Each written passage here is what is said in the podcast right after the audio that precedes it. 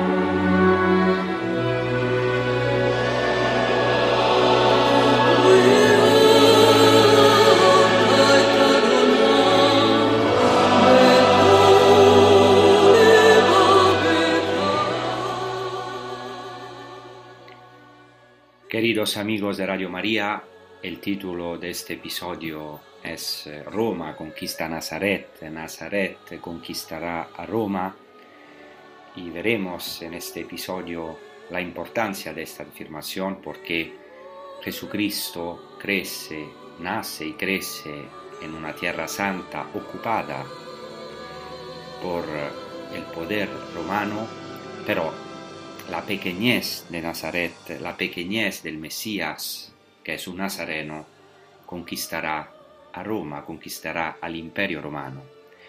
Entonces eh, empezamos diciendo que en la época de Jesucristo, gradualmente, progresivamente, la mano de Roma pesa sobre Tierra Santa, sobre el pueblo judío.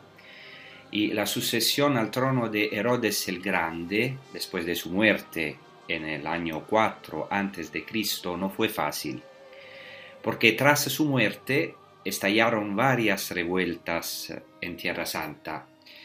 El gobierno del etnarca de Judea, sucesor en, la, en Judea de Herodes, que se llamaba Arquelao, comenzó en medio de los disturbios en la fiesta de la Pascua del año 4 antes de Cristo, exactamente después de la muerte de Herodes, cuando Jesús era un niño, estalló una violenta rebelión en la explanada del templo de Jerusalén que fue aplastada por los romanos sangrientamente. Hasta tres mil judíos, fijaos, hasta tres mil judíos fueron asesinados, según narra el historiador Josefo Flavio. Arquelao, el sucesor de Herodes el Grande en Judea y Jerusalén, demostró él también ser cruel y violento, tan cruel y violento como su padre, Herodes el Grande. Otra revuelta estalló también en Pentecostés del mismo año, entonces del año 4 a.C., mientras Arquelao se encontraba en Roma para obtener del emperador Augusto la ratificación de su sucesión al trono y para defenderse de las acusaciones de mala gestión ante el emperador planteadas por su tía y por su hermano Herodes Antipas que esperaba arrebatarle el gobierno de Judea a Arquelao. Entonces hay también una lucha eh, al interior del pueblo de Israel o de los gobernadores de Israel, del, del pueblo judío. En aquella ocasión, una multitud de judíos, principalmente galileos, también había idumeos y habitantes de Jericó, reunidos con motivo de la fiesta de Pentecostés, en hebreo Shavuot, llegó a asediar a la legión romano, romana, que logró con mucha dificultad sofocar la revuelta. Además de todas estas revueltas, Arquelao tuvo que enfrentarse a varias bandas de bandidos y rebeldes, y Josefo Flavio afirma que en aquella época había decenas de miles de disturbios en Judea. Es muy interesante porque en este trasfondo entendemos mejor lo que nos dice el Evangelio de Mateo al capítulo 2, desde el versículo 19 hasta el versículo 23. Y así dice el Evangelio. Entonces Herodes, eh, disculpen, muerto Herodes, el ángel del Señor se apareció en sueños a José en Egipto y le, dijo, levántate, toma contigo al niño y a su madre, y vete a la tierra de Israel, pues ya han muerto los que buscaban la vida del niño. Él se levantó, tomó consigo, tomó consigo al niño y a su madre, y entró en tierra de Israel. Pero al enterarse de que Arquelao reinaba en Judea en lugar de su padre Herodes, tuvo miedo de ir allí, y avisado en sueños se retiró a la región de Galilea, y fue a vivir en una ciudad llamada Nazaret, para que se cumpliese lo dicho por los profetas, será llamado Nazoreo. El evangelista Mateo entonces afirma claramente que a la muerte de Herodes el Grande, la sagrada familia de Nazaret regresó de Egipto a la tierra de Israel. De Egipto llamé a mi hijo, pero tuvo miedo de ir a Judea a causa de Arquelao, de que ahora hemos hablado, por lo que la, sagra, la Sagrada Familia se retiró a Galilea, a una ciudad muy marginal, que es justamente, era más que una ciudad, era un pueblo, Nazaret. Unos años más tarde, cuando Jesús tenía entre 10 y 13 años, entonces en el año 6 después de Cristo, Augusto, aceptando el descontento de los judíos que denunciaban el mal gobierno, de Arquelao, lo depuso y lo exilió a Vian, en la Galia, donde se exiliaban los reyes que habían caído en desgracia con el emperador. Y justamente a partir de esta fecha, el territorio gobernado por Arquelao fue anexionado por Augusto a la provincia romana de Siria. Entonces, ya cuando Jesús es un niño, la administración de Judea estaba a cargo de un prefecto romano, cum iure gladi, como se dice en latín, o sea, con autoridad para aplicar la pena de muerte. Y más tarde, eh, claramente, el emperador eh, puso un procurador. El primer prefecto enviado por Roma en el año 6 después de Cristo se llamaba Coponio. El procurador, que es sucesor de, de estos prefectos, el procurador más famoso fue obviamente Poncio Pilato. Por eso el gobernador local de Judea y Jerusalén, cuando Jesús es un niño y más tarde un adulto, es un romano. Y eso es muy importante, se va preparando la, el culmen de la historia de la salvación. Cumbre, o sea, la pasión, la muerte, la cruz de nuestro Señor Jesucristo, que será cruz gloriosa, nuestra salvación. Esto significa que desde su infancia y esto es muy muy importante para entender el trasfondo de los evangelios, desde su infancia Jesucristo vive en una tierra que está bajo la ocupación romana. Eso es también muy actual. O sea, los sufrimientos que tuvo que vivir la familia de Nazaret no es diferente a los tiempos actuales, a los sufrimientos de hoy. Entonces Jesucristo desde su infancia vive en una tierra que está bajo la ocupación romana y por tanto fuertemente sometida a la influencia política romana, a la influencia también no solamente política, sino también administrativa y cultural y religiosa también. La Sagrada Familia de Nazaret, primero, y Jesús, los apóstoles y los primeros discípulos después tuvieron que enfrentarse a la cultura de Roma, la cultura de Roma, a su estilo de globalización. Entonces, esto también es muy actual. La civilización helenístico-romana, griego-romana, que era ya una cultura muy a la moda, cultura globalizada en todo el mundo conocido en aquel tiempo. Entonces es imprescindible conocer esta civilización para comprender más profundamente el ambiente de Tierra Santa en la época de Jesús y entrar más en profundidad en el tesoro que es el Nuevo Testamento, que es la Sagrada Escritura. Es, es muy importante conocer la civilización griego-romana, helenístico-romana, también para comprender la predicación de Jesucristo, su obra, los problemas y los desafíos de la predicación apostólica de los primeros apóstoles de San Pablo y también la fuerza inmensa de las primeras comunidades cristianas y también todos los acentos que están presentes en las epístolas católicas, el Nuevo Testamento, en el Apocalipsis y mucho más que ahora claramente iremos a ver.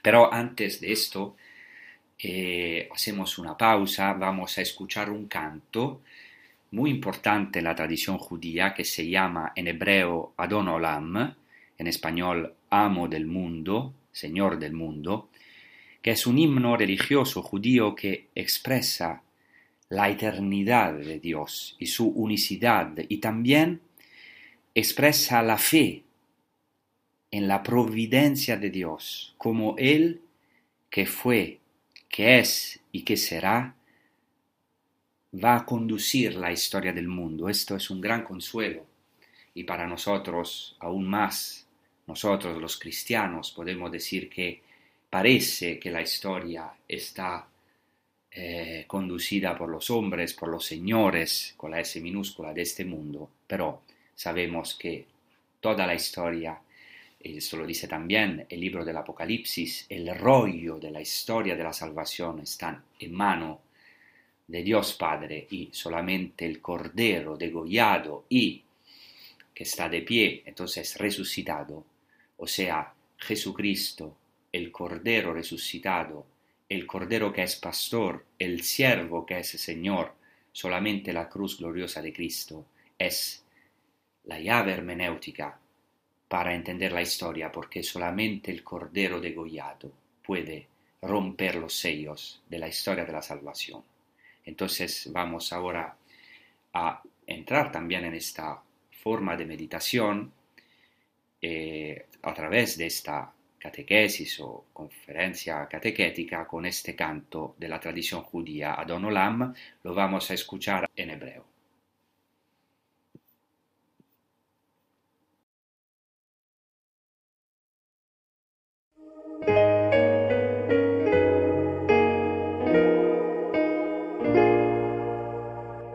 אדון עולם, אשר מלך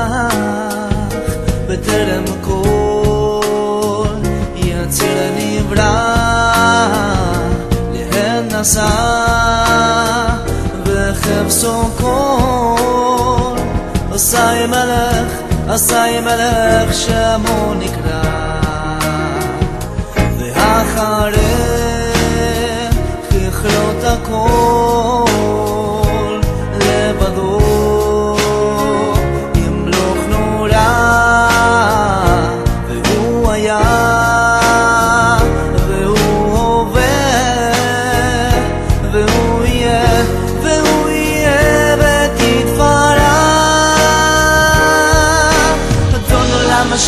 בטרם כל יציב נבלח לעת נשא וחפשו כל עשי מלך שמו נקרא.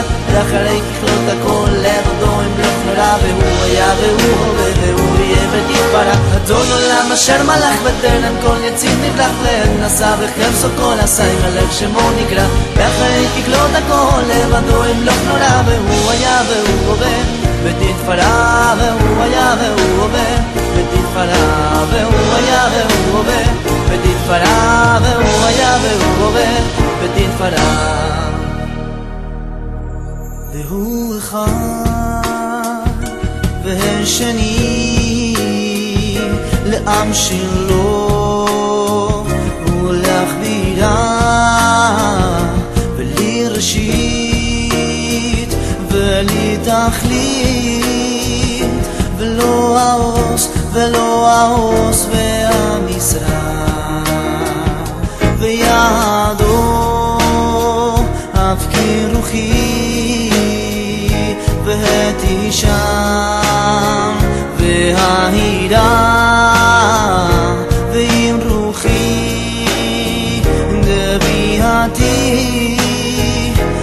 השם לי, השם לי ולא ירם אדון עולם אשר מלך בטרם כל יציר נבלח לאם נשא בחפשו כל עשי מלך שמו נקרא. לאחרי ככלות הכל לעבודו אמלוך נורא והוא היה והוא הווה והוא יהיה ותתפרע אדון עולם אשר מלך בטרם כל יציר נבלח לאם נשא בחפשו כל עשי מלך שמו נקרא. לאחרי ככלות הכל לעבודו אמלוך נורא והוא היה והוא הווה. ותתפרע והוא היה והוא הווה. ותתפרע והוא היה והוא הווה. ותתפרע והוא היה והוא הווה. ותתפרע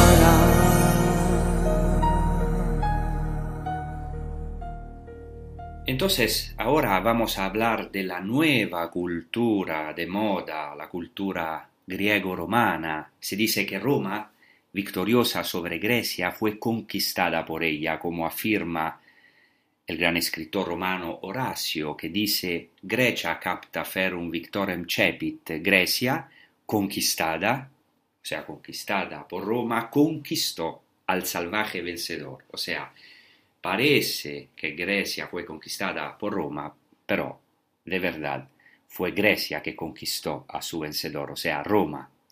Y de hecho Roma se convirtió en la heredera de la cultura griega y así la civilización helenística romana se desarrolló dentro de sus fronteras. Y lo fuerte que era la influencia griega en la época de Jesús lo atestigua el hecho de que en todo el imperio se hablaba el griego koiné.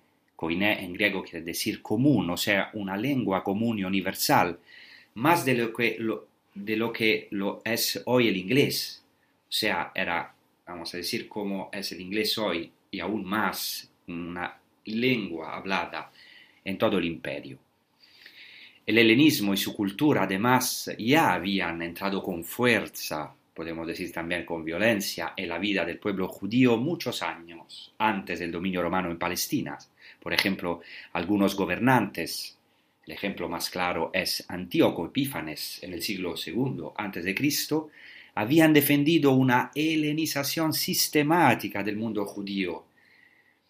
Y entonces la cultura griega había sido una gran tentación para el pueblo judío, como atestiguan los dos libros de los Macabeos y el libro de la sabiduría, testigos de una fuerte tensión entre el nuevo mundo pagano, helenístico, a la moda y el mundo judío de otra parte, que hacía que este último se sintiera amenazado por el primero. A pesar de la aversión a la cultura griega, el judaísmo però fue penetrando poco a poco en el helenismo, o mejor fue penetrado por el helenismo. Sea suficiente leer el libro de la sabiduría para darse cuenta de la importancia también del trasfondo greco-helenístico. Entonces fue un enfrentamiento, pero también eh, al final una compenetración, podemos decir. Y esto explica por qué los autores del Nuevo Testamento, aunque eran judíos y para quienes la lengua sagrada seguía siendo el hebreo, escribieron todos en griego, porque el latín solo se utilizaba en Roma en los altos círculos y en circunstancias oficiales. Y este hecho es también de gran importancia para la iglesia naciente, porque en Roma, también en la iglesia, hasta el siglo III después de Cristo, la lengua oficial de la iglesia, incluso de la liturgia no era el latín, sino el griego. Sin embargo, sabemos que la lengua que utilizaban a diario Jesús y sus discípulos era sobre todo el arameo, que era la lengua materna de Jesús y en general la lengua más hablada por el pueblo judío en la tierra de Israel y especialmente en Galilea, porque esto fue claramente una heredad del, del exilio en Babilonia. Entonces, los exiliados de Babilonia volvieron de la Mesopotamia hablando el arameo, que era la lengua oficial del, del, del, de Babilonia. Las palabras de Jesús y de los apóstoles se transmitieron al principio de forma plausible en arameo, como se desprende también de algunas expresiones conservadas por los evangelistas y por los autores del Nuevo Testamento.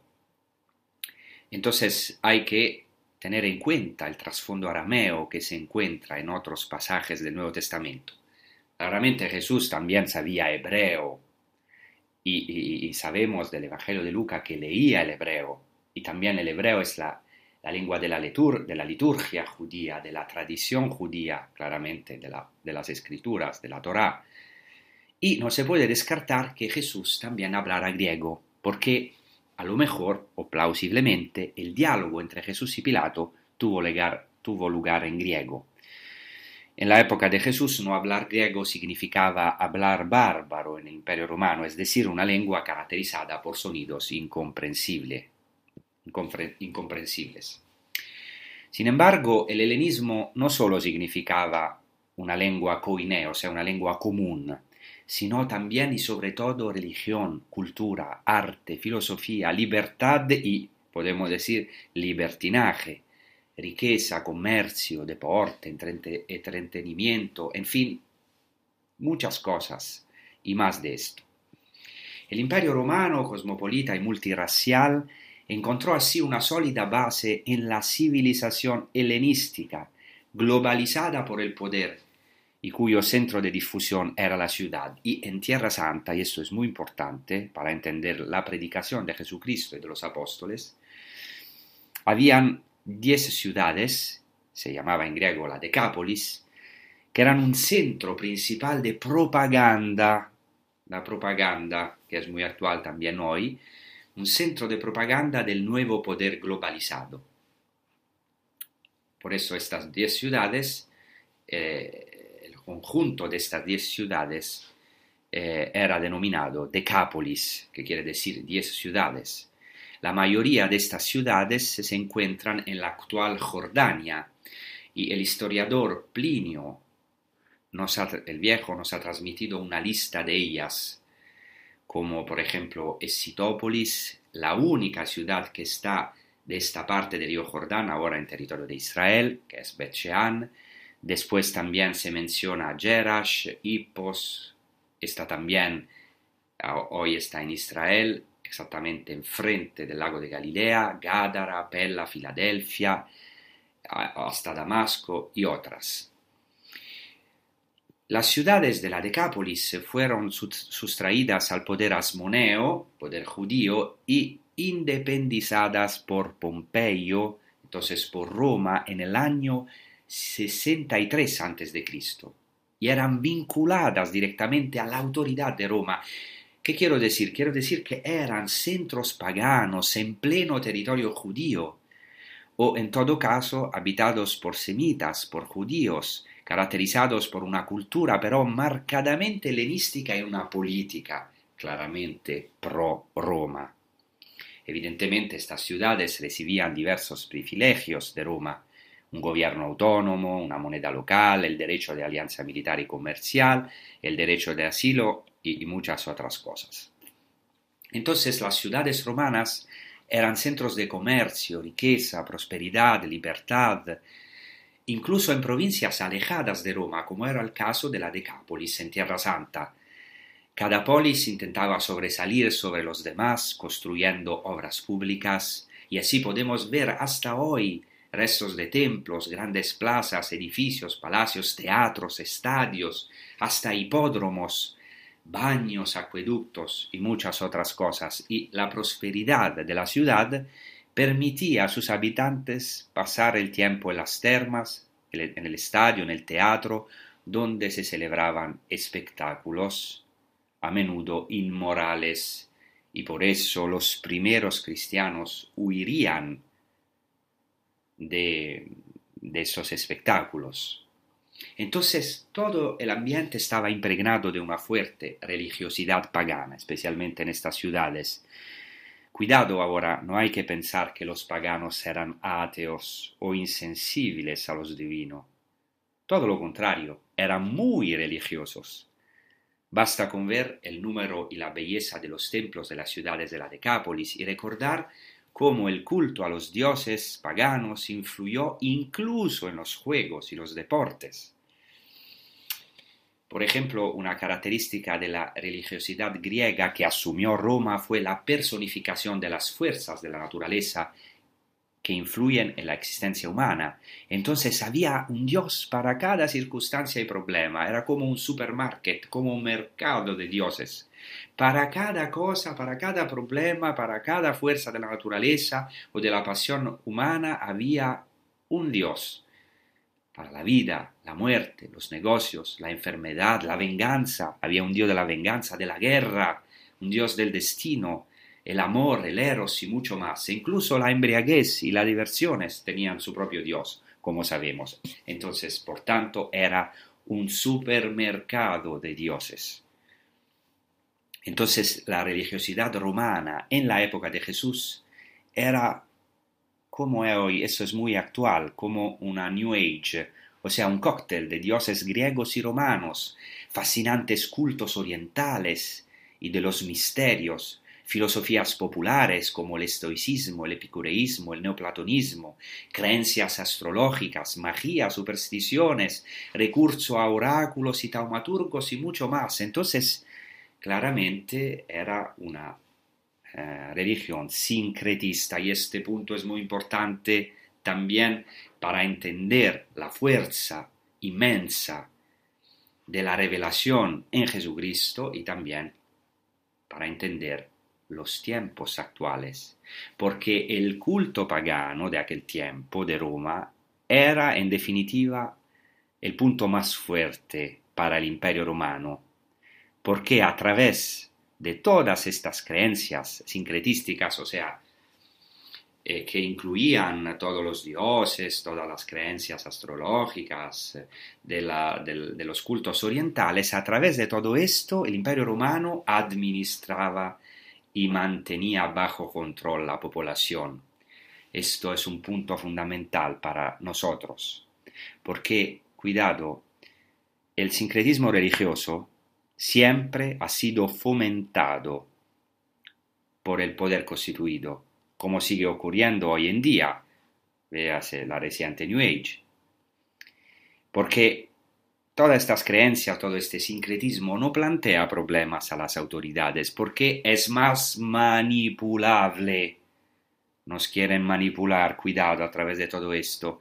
O sea, el sincretismo es más manipulable que otras confesiones más radicales, porque la fuerza de los judíos y después de los cristianos fue decir en conciencia no. Nosotros no podemos inclinar la cabeza, no podemos postrarnos ante de un hombre, porque el Kyrios, el Señor, es Ejad, es uno, y después los cristianos dirán el Kyrios es Jesucristo. Él es el Rey de los Reyes, el verdadero emperador. Nosotros no podemos postrarnos. Obedecemos cuando podemos obedecer, o sea, pero cuando hay un conflicto de conciencia nosotros no podemos venerar al emperador como un Dios. Por tanto, Jesucristo, desde el principio de su predicación, y esto es importantísimo, se dirigió claramente a personas sencillas, como pescadores, campesinos, a judíos religiosos, pero no solamente, también tuvo que tratar con una cultura muy alta, que ejercía una gran fascinación a nivel mundial.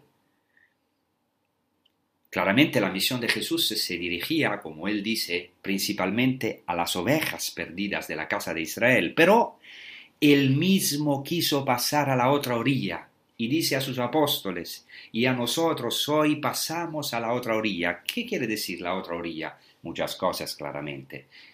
Quiere decir pasar más allá con Cristo, pasar el mar de la muerte, tiene un gran simbolismo maravilloso, pasar esta generación y ayudar a esta generación a pasar a la otra orilla de Dios mismo, de la vida eterna, pero también concretamente, históricamente, en la, la otra orilla del lago de Galilea era exactamente el territorio de esta Decápolis, de estas Decápolis, estas diez ciudades paganas.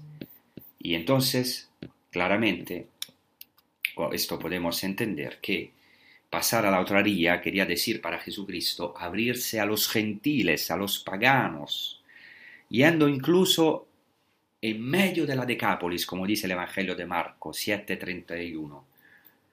Y esto hace Jesucristo. Trae a sus discípulos a la otra orilla, que quiere decir también entonces la evangelización ad gentes, a los paganos. Por eso él va en medio de la Decápolis, de estas diez ciudades paganas, curando y haciendo también discípulos, como podemos ver en los evangelios. Por eso el poder del Evangelio de Cristo, de su amor, penetró muy pronto en la Decápolis y en las ciudades paganas del imperio. Tras las huellas de Jesús, los apóstoles y los primeros discípulos conquistaron, podemos decir, a muchos de sus habitantes. Conquistaron a Cristo muchos de sus habitantes, hasta que muchos de ellos se convirtieron, muchos, muchas de estas ciudades paganas se convirtieron en centros de irradiación del Evangelio. En Roma, también, esto es un punto muy importante que tenemos que entender, en Roma se extendió el culto al emperador, hasta el punto de que, fijaos, Augusto, Octavio Augusto, Augustos en latín, Sebastos en griego, quiere decir digno de veneración. Entonces Augusto, el digno de veneración, era invocado como, en griego, soter, salvador, y hasta como hijo de Dios, porque era llamado en latín divi filius, o sea, hijo del divino, que es hijo de César, del divino César. Y hasta tenemos un título en las fuentes, Augusto era llamado Dios de dioses, aunque parece que él no amaba ser llamado Dios, pero especialmente en Oriente lo llamaban Soter, Salvador, Hijo de Dios, Dios de dioses. Para mostraros concretamente esto, porque tenemos también que aprofundizar en el trasfondo histórico para entender más y más la fuerza del, de Jesucristo y de su Evangelio, quiero mencionar una inscripción encontrada en Priene, en Asia Menor, y que data del año 9 antes de Cristo, o sea, pocos años antes del nacimiento de Cristo, y en esta inscripción se establece el día de nacimiento de Augusto, que era el 23 de septiembre, como primer día del año, o sea, fijaos que eh, el año empezaba con el nacimiento de Augusto. En esta inscripción se atribuye al, emperador el título de Soter en griego, Salvador, y de Theos, o sea, Dios. Se dice así, voy a, voy a traducirlo, la providencia ordena admirablemente nuestras vidas, este es un documento pagano, ¿no? y otorga solicitud y liberalidad y la providencia preparó el bien perfecto para nuestras vidas dándonos a Augusto, a quien lleno de virtud para el bien de la humanidad, dándonos a nosotros y a nuestros descendientes un Salvador que pondría fin a la guerra y ofrecería la paz. La paz de Augusto se llama paz augustea. Ya que César, cuando apareció, César, o sea, Augusto, el César, dice así, cuidado, eh, ahora, César, cuando apareció Augusto, cuando apareció, superó las esperanzas de todos los que traen buenas noticias. Aquí se utiliza la palabra evangelia, evangelios, o sea, las buenas noticias. Entonces, el nacimiento de Augusto, eh, su aparición es la buena noticia más grande para los paganos. No solo superando, así sigue, los beneficios de sus predecesores, sino también no dejando ninguna esperanza para que sus sucesores lo superen, ya que el día natal del Dios, se llama Dios Augusto, fue el comienzo de las buenas noticias de, la, de las evangelia, de los evangelios para el mundo.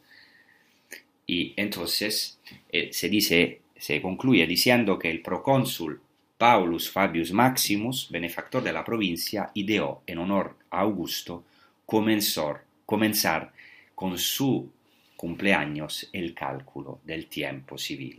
Es muy interesante porque aquí se ve como Jesucristo es el verdadero Kyrios, ¿no? En contraposición, el verdadero Evangelion, el verdadero, la verdadera buena noticia es la aparición, la aparición, la parusía, el adviento de nuestro Señor Jesucristo.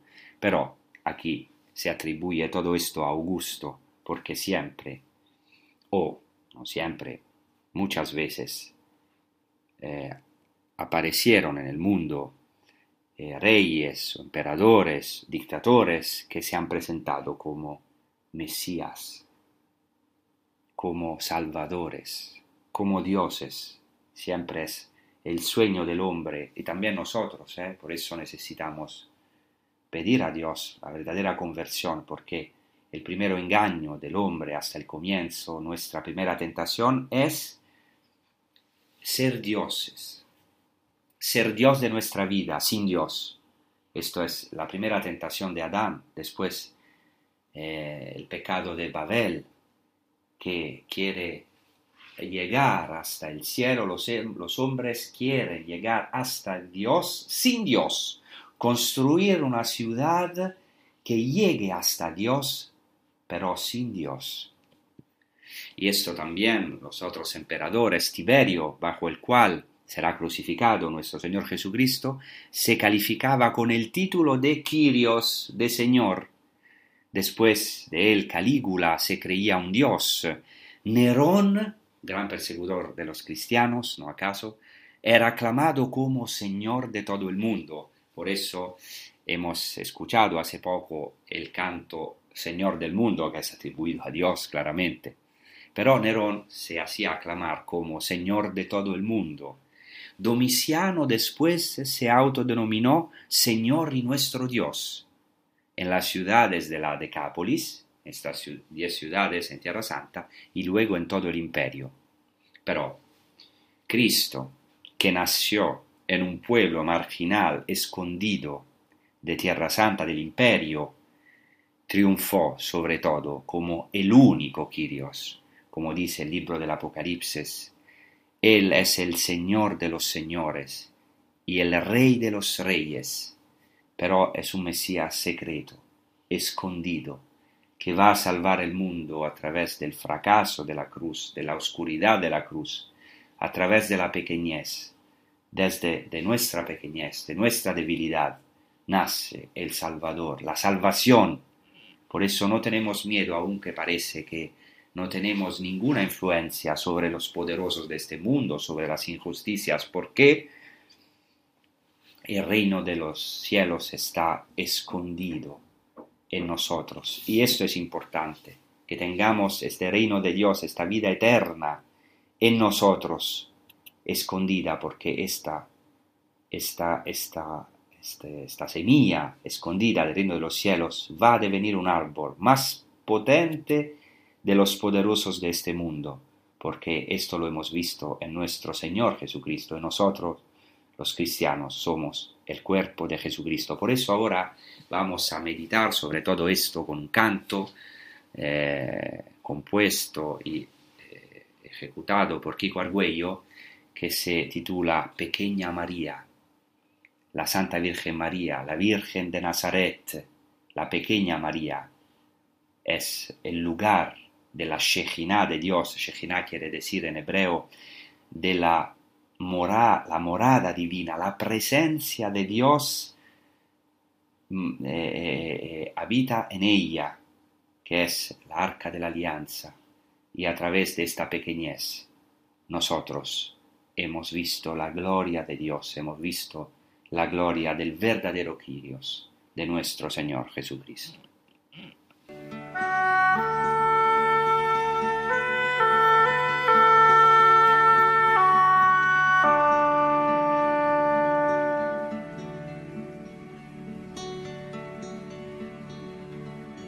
María, pequeña María Tú eres la brisa suave de Elías, el susurro del Espíritu de Dios.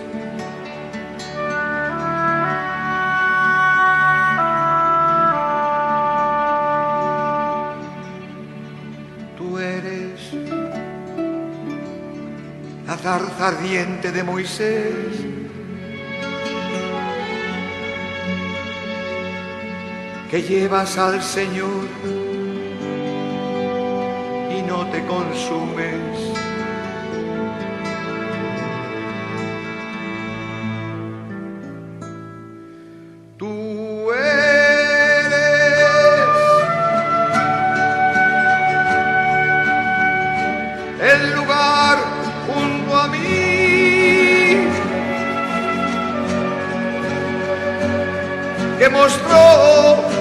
Señor a Moisés.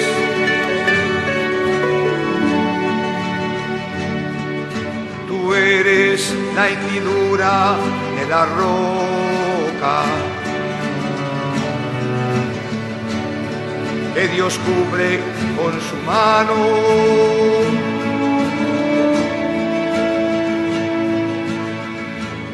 Mientras que pasa su gloria.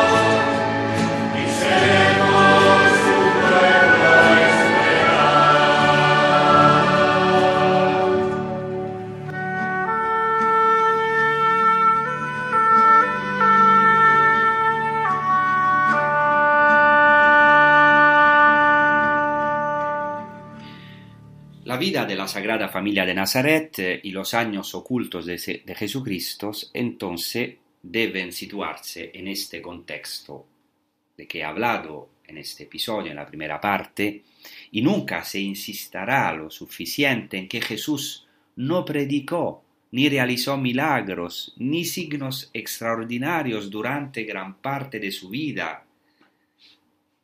Por el contrario, vivió durante muchos años una vida oculta en una región marginal del Imperio Romano, en una pequeña e insignificante aldea en aquel tiempo, que era Nazaret. Esto no carece de importancia para la revelación, ya que cada acontecimiento de la vida de Jesucristo, cada uno de sus misterios, cada uno de los momentos que vivió, tienen un valor infinito para nosotros, ya que Jesucristo es el revelador del Padre en toda su vida. ¿Qué quiero decir con esto? Quiero decir que Jesús revela a Dios, nos revela a Dios a lo largo de su vida, incluidos los años ocultos, pero no menos maravillosos, vividos en la Sagrada Familia de Nazaret, en compañía de San José y la Virgen María, en estos sufrimientos de su pueblo, de la ocupación romana y, mucho más. Y esto es importante. También el escondimiento del Hijo de Dios es revelación. Esto es importante para nuestra vida. Lo que nos parece muchas veces inútil, los que nos parece pequeño, allá está Dios, porque encarnándose Dios en una familia humana, en la vida cotidiana, ilumina todas nuestras existencias, también nuestros momentos cotidianos o inútiles, nuestros sufrimientos más escondidos, nuestras lágrimas eh, más secretas. El Mesías secreto, Jesucristo, va a iluminar todos los aspectos de nuestra vida, también los más escondidos. Entonces, ánimo, ánimo, porque también eh, nosotros en nuestra pequeñez podemos de verdad eh, revelar este amor infinito de Dios y influir en este mundo, porque la santidad influye no solamente el pecado, claro, el pecado tiene una influencia muy fuerte, lo vemos en estos tiempos tan duros, pero también la santidad, la paz, que es nuestro Señor Jesucristo, que como dice San Pablo, nuestra paz, influye, es una luz que va a iluminar todas las naciones y tenemos esta misión. Entonces, en los próximos episodios, intentaremos adentrarnos en estos maravillosos años ocultos de Jesucristo, años tan numerosos, pero de los que los evangelios solo nos dicen unas pocas palabras. Ya en los episodios anteriores hemos intentado esbozar el entorno caótico y conflictivo de la época de Jesús, no diferente de nuestros tiempos, esta época de Jesús en la que la tierra de Israel está marcada por la ocupación romana y la autoridad de varios gobernantes locales que se creen Dios, quien más, quien menos. Hemos señalado que se trata de un reino dividido, que ya no es independiente en Tierra Santa y que está bajo el poder de los romanos, lo cual es cada vez más apremiante, por lo que estallan diversas revueltas. Y precisamente, exactamente en un entorno tan atormentado, tras la muerte de Herodes el Grande, la sagrada familia de Nazaret se estableció en Nazaret, una aldea de Galilea situada en los territorios de la tribu bíblica de Zabulón y de escasa importancia, una aldea de escasa importancia, hasta el punto de que no se menciona en ninguna fuente antigua, pesar de lo, excepto de los evangelios claramente, aparte de una inscripción que da el nombre original de la aldea y que atestigua su existencia, porque también algunos críticos han, han, negado su existencia, pero no es así. Además de esto, tenemos evidentemente los restos arqueológicos y vamos a hablar de esto en, los próximos episodios. Vamos a entrar en los lugares santos. Intentamos, por cuanto posible, entrar en el ambiente en el que ha, florecido nuestra salvación. Y gracias al inmenso trabajo realizado por los arqueólogos franciscanos, hoy podemos admirar los restos de una parte de la antigua aldea de Nazaret situada en la zona alrededor de la Basílica de la Anunciación actual. Y como hemos señalado, las excavaciones arqueológicas han confirmado que en la época del Segundo Templo, mientras que Nazaret era una aldea marginal con solo unos cientos de familias que habitaban allá, había dos ciudades importantes en sus alrededores que eran Jaffa y Seforis. Y es muy interesante porque Séforis se encontraba a unos seis kilómetros solamente al noroeste de Nazaret y fue construido por Herodes Antipas entre el 2 a.C. y el 20 después de Cristo, mientras Jesús era un niño y luego un muchacho. Entonces, vamos a hablar de esto, pero los evangelios, aunque cuenten pocos detalles sobre la infancia y la, juventud de Jesús, Sabemos que el Evangelio de Marco sugiere que Jesús había aprendido y practicado el trabajo de su padre putativo, San José. No es el, el carpintero, se dice en el Evangelio de Marco, tecton. Tecton en griego quiere decir no solamente un carpintero, sino también un obrero de la construcción, un constructor. Es probable que San José y Jesús, ambos reciben el título de tecton, eh, entonces de constructores en los evangelios, es probable que los dos trabajaron en la reconstrucción de Séforis, o de Séforis, que requería una gran cantidad de trabajo. Y esto es importante porque, aunque no fuera así, probablemente Jesús con sus padres ha recorrido las calles de una ciudad tan importante y cercana a Nazaret, que pero nunca se menciona explícitamente en el Nuevo Testamento. Séforis Además, una tradición cristiana medieval afirma que la madre de la Virgen María, Santa Ana, era oriunda de Séforis justamente, donde se recuerda su casa, aunque una tradición mucho más antigua ha situado el, nacimiento y la infancia de María en Jerusalén cerca de la actual iglesia de Santa Ana. Es muy importante porque quiere decir que Cristo, y vamos a hablar de esto también en, los próximos episodios, conocía el ambiente romano él utiliza también palabras del ambiente griego o romano, como por ejemplo la palabra hipócrita, que viene del griego hipocrites. ¿Qué quiere decir hipocrites? Hipócrita.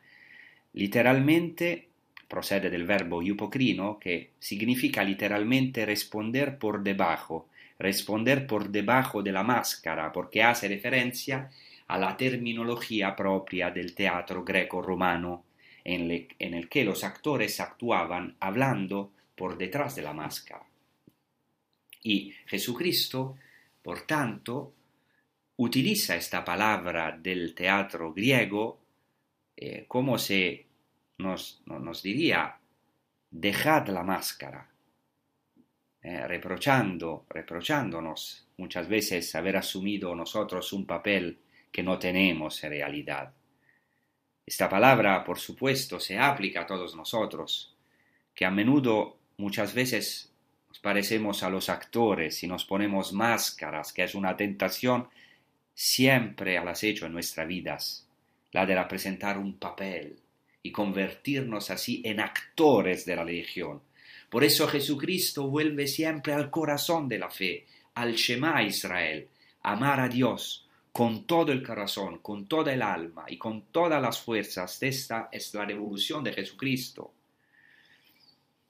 Por eso que Jesucristo proclama en el Sermón de la Montaña, cuando des limosna no toques la trompeta delante de ti, como hacen los hipócritas en las sinagogas y en las calles, para ser alabados por la gente. En verdad os digo que ya ha recibido sus recompensas. Entonces Jesús crece en el ambiente religioso de una pequeña aldea, pero ya está abierto al mundo helenístico romano, ya está abierto a la otra orilla. Jesucristo es el hombre totalmente abierto, el hombre abierto a cada hombre, a todo pueblo, a todas las naciones. Y esto es lo que el Señor nos llama nosotros, los católicos. Católicos, católico quiere decir universal. Esta universalidad, Cristo fue el hombre totalmente abierto a los demás, a todos los pueblos. Por eso es el provincialismo, el nacionalismo, es algo de terrible, porque nosotros estamos llamados a ser ciudadanos del cielo. Y Jesucristo, hoy en este tiempo tan difícil para el mundo, todavía lleno de tensiones, de conflictos, de guerras, nos dice, pasamos a la otra orilla, pasamos a la otra orilla, vamos a salir de verdad de nosotros con Jesucristo a este éxodo pascual hacia la otra orilla, a ser ciudadanos del cielo, a ser testigos que hay otra forma de vivir, que no tenemos que conformarnos a este mundo, sino amar este mundo y ayudarlo a pasar a la otra orilla. El Señor nos dice, pasamos a la otra orilla, empezamos un nuevo capítulo de nuestra vida, de verdad. Dejamos nuestra orilla, la orilla del egoísmo, del ego, del creernos nosotros dioses de nuestra vida, y pasamos con Él, el verdadero Kyrios, el verdadero Señor, a la otra orilla, a la orilla del imposible, a la orilla del amor a los enemigos, del amor a Dios y a los hermanos. Gracias, que el Señor os bendiga y que eh, pueda tener una buena prosecución con los programas de Radio María. Hasta la próxima. Gracias. Amazing